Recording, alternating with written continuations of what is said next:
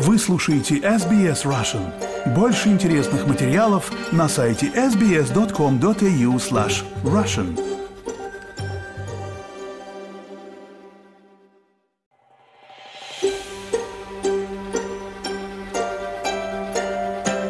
Вот основные выводы и моменты из беседы Владимира Путина с Такером Карлсоном.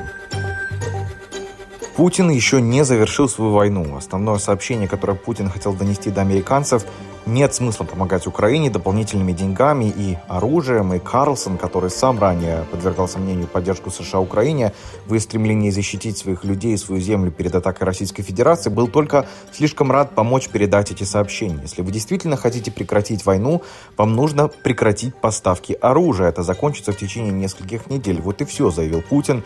И добавил, что на Соединенных Штатах якобы лежит ответственность сообщить Украине о необходимости присоединиться к переговорам за столом переговоров. Путин стремился подорвать веру американцев в демократию в своей стране. Дав интервью Карлсону, Путин получил фактически неограниченный доступ к большой американской аудитории перед президентскими выборами в США, которые состоятся уже в этом году. Никому не, и ни для кого не секрет, кого поддержит Карлсон в этой э, борьбе. Вероятной борьбе между Дональдом Трампом и Джо Байденом. Но не Карлсон, а Путин первым упомянул Трампа, сказав, что он имел хорошие личные отношения с бывшим президентом США, а также Джорджем Бушем.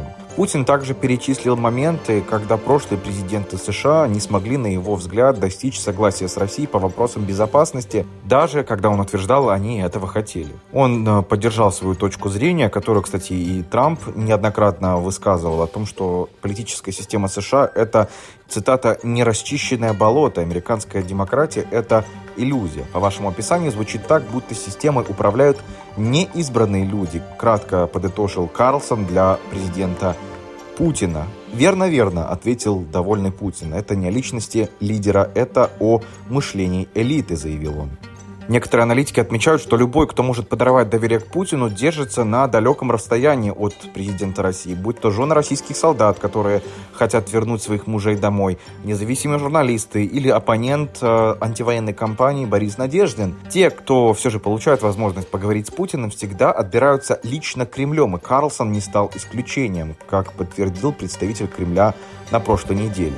Предвидя критику того, что интервью будет мало чем отличаться от кремлевской пропаганды, как Карлсон, так и Путин приложили максимум усилий, чтобы избежать впечатления о их сговоре, но моменты напряжения были краткими и в конечном итоге небольшими, с Путиным на вершине. Путин продолжил свои нарративы в стиле Илона Маска. Глава Тесла и экс Илон Маск разделяет некоторые нарративы кремлевской пропаганды в отношении войны России против Украины. Он сначала помогал Киеву, а затем, кажется, поддался Э, нарративам и точкам зрения со стороны Москвы, в своем интервью Карлсону Путин воспользовался возможностью, чтобы похвалить его. Существуют отчеты, что Илон Маск уже вживил чип в человеческий мозг в США, сказал Путин Карлсону. Также он отметил, что Россия открыта для обмена заключенными, включая журналиста Wall Street Journal Эвана Гершковича. Одним из открытых вопросов перед интервью было, задаст ли Карлсон вопрос о Гершковича а, который уже почти год находится в заключении в России по обвинениям в шпионаже, которые США и сам Гершкович отрицают. Карлсон задал вопрос об обмене заключенными, назвал Гершковича парнем, мы, очевидно, не шпионом. Путин заявил, что каналы связи между США и Россией остаются открытыми и что не помнит, когда в последний раз разговаривал с президентом Байденом. «Я должен все помнить», — размышлял Путин. «У меня есть свои дела, у нас внутренняя политическая жизнь». Путин также обвинил США во взрывах на Северном потоке-2. То в взорвал Северный поток?» – спросил Карлсон Путина, на что он ответил «Вы, конечно», ссылаясь на Соединенные Штаты. Началось интервью с 30-минутной исторической лекции, когда Путин приказал своему помощнику передать ему копии писем 17 века, написанных э, Богданом Хмельницким, чтобы доказать Карлсону, что он не вымышляет ничего, говоря бывшему ведущему Fox News, что он может перевести документы на английский потом. Карлсон в этот момент выглядел довольно напуганным. Тем самым Путин пытался доказать свою точку зрения о том, что Украина якобы никогда не существовала по отдельности.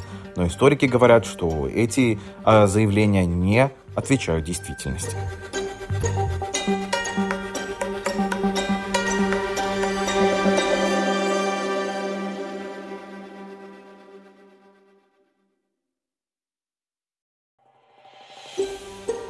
Хотите услышать больше таких историй? Это можно сделать через Apple Podcasts, Google Podcasts, Spotify или в любом приложении для подкастов –